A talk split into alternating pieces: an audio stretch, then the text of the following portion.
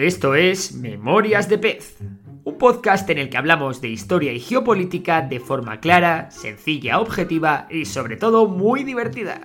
Y aquí tienes una nueva historia.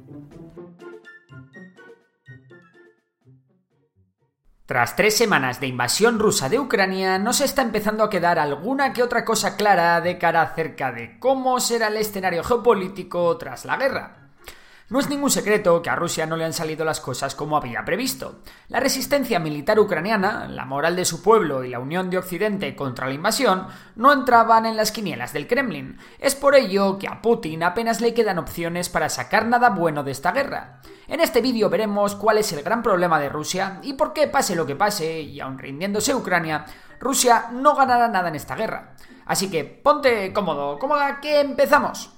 Bien, lo primero de todo es repasar cuál era la situación antes de la guerra. A pesar de no estar reconocido internacionalmente, Rusia ya tenía anexionada Crimea desde 2014, lo que le valió algunas sanciones internacionales. Pero bueno, nada demasiado grave que comprometiese la economía rusa a largo plazo.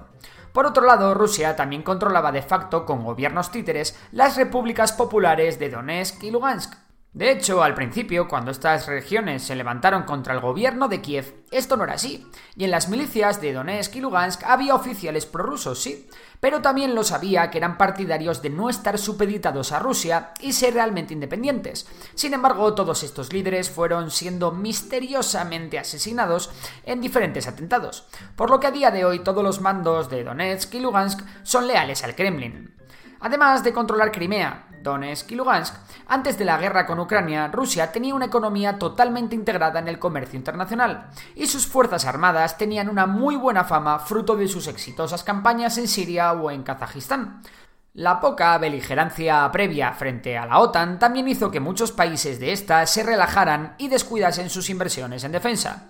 Sin embargo, en febrero de 2022 ocurrió lo que todos sabemos. Rusia, tras meses acumulando tropas cerca de la frontera con Ucrania, hizo lo que nadie quería creerse, iniciar la invasión de sus vecinos ucranianos. El plan ruso era algo parecido a lo que la Unión Soviética hizo con Afganistán, una operación relámpago para hacerse con Kiev y las principales ciudades del oeste de Ucrania. De esta forma, forzaría al gobierno ucraniano a rendirse y en su lugar instaurar un gobierno títere. A los ojos rusos, la operación debía ser muy limpia, rápida y sin apenas coste en vidas civiles. Y en un principio, durante las primeras horas de la operación, todo parecía que estaba saliendo a pedir de boca. Un tímido bombardeo de preparación inicial dio pie al inicio de una operación terrestre. En cuestión de horas, los blindados rusos se habían plantado en las afueras de Kiev, rodeaban Kharkov, entraban en Sumy y cruzaban el Dnieper en Kherson. Sin embargo, la maquinaria de guerra rusa no estaba lo suficientemente engrasada y la resistencia ucraniana comenzó a hacerse notar, causando importantes reveses a las fuerzas rusas. La logística rusa comenzó a sufrir, y pronto vimos cómo los tanques rusos se quedaban sin combustible, cómo llegaban raciones militares caducadas y también cómo aparecía material y municiones muy antiguas. Paralelamente, Occidente se unía como muy pocos recuerdan para sancionar a Rusia con el fin de ahogar su economía, en respuesta a la invasión de Ucrania. Desde entonces, la Rusia de Putin está en un callejón sin salida. ¿Por qué? Básicamente porque pase lo que pase, o acabe como acabe el conflicto, la situación de Rusia postguerra va a ser considerablemente peor a la situación preguerra. Vayamos al primer escenario. Imaginaros que Ucrania es derrotada militarmente, cosa que está por ver, y el gobierno de Zelensky se rinde. En ese caso está claro que Ucrania sería la mayor damnificada, pero ¿qué puede hacer Rusia si Ucrania se rinde? A mí se me ocurren tres opciones, y ninguna es muy buena para Rusia. La primera sería ocupar militarmente el país. En este caso, Rusia se enfrentaría a un escenario similar al de la URSS en Afganistán o al de Estados Unidos en Irak. Una operación militar de este tipo es muy pero que muy costosa, demasiado costosa para que Rusia ahora mismo se la pudiese permitir. Además, las guerrillas ucranianas hostigarían constantemente a los rusos, y la pérdida en vidas humanas para el Kremlin también sería bastante significativa. Vale, entonces si no ocupan militarmente Ucrania, sí que podrían al menos deponer al gobierno de Zelensky e instalar un gobierno títere de Moscú en Ucrania. El problema es que este hipotético gobierno títere iba a necesitar la ayuda económica rusa para subsistir, y seguramente sería un gobierno muy débil, ya que para nada estaría apoyado por la mayor parte de la población. De hecho, sin una constante ayuda militar rusa, es muy probable que este nuevo gobierno no fuese a durar mucho en el poder. Una tercera opción sería ocupar militarmente parte del este y sur de Ucrania y dejar en manos del gobierno de Zelensky el resto del territorio ucraniano. En este escenario, los problemas para Rusia menguan, pero aún así podrían surgir guerrillas ucranianas en los territorios ocupados por Rusia. Pero gran problema para Rusia en cualquiera de los tres escenarios vistos anteriormente es que Occidente lo más seguro es que mantuviese las sanciones, por lo que la economía rusa arrastraría una gran losa encima. A esto también habría que sumarle las decenas de miles de vidas de soldados rusos que costaría la rendición de Ucrania. Pero todo esto es en el mejor de los casos, porque también es muy probable que Putin pierda su particular guerra y tenga que firmar una paz con Ucrania antes de que ésta capitulase. Las últimas demandas rusas en las negociaciones con Ucrania han sido el reconocimiento de la independencia de las repúblicas populares de Donetsk y Lugansk, el reconocimiento de la anexión de Crimea por parte de Rusia y la renuncia, garantizada por una reforma en la Constitución de Ucrania que diga que Ucrania no puede entrar ni en la OTAN ni en la Unión Europea. Si estas condiciones son aceptadas por Ucrania, Rusia habría montado todo este tinglado se habría casi arruinado y habría sacrificado miles de vidas de sus soldados para simplemente quedarse como estaba antes de la guerra.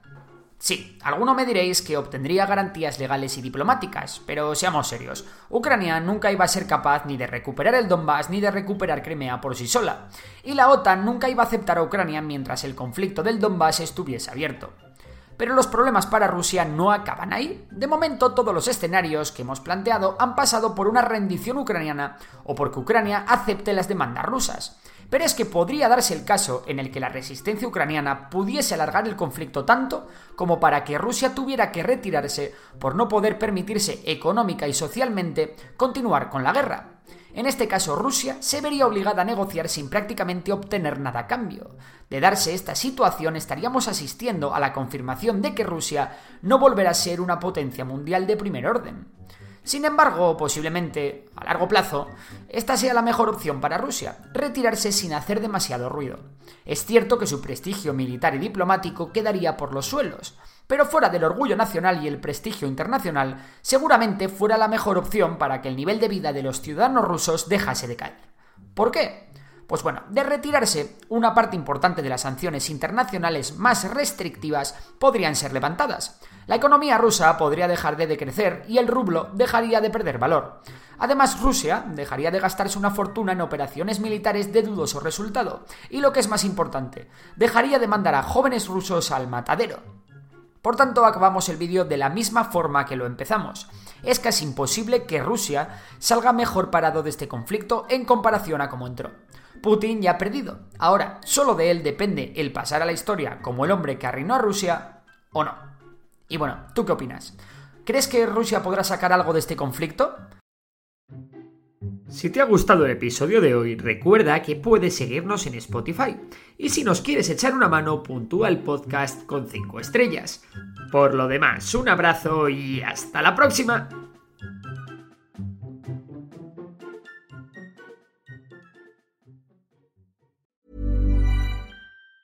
Even on a budget, quality is non-negotiable. That's why Quince is the place to score high-end essentials at 50 to 80% less than similar brands. Get your hands on buttery soft cashmere sweaters from just 60 bucks, Italian leather jackets, and so much more. And the best part about Quince, they exclusively partner with factories committed to safe, ethical, and responsible manufacturing. Elevate your style without the elevated price tag with Quince. Go to quince.com slash upgrade for free shipping and 365-day returns.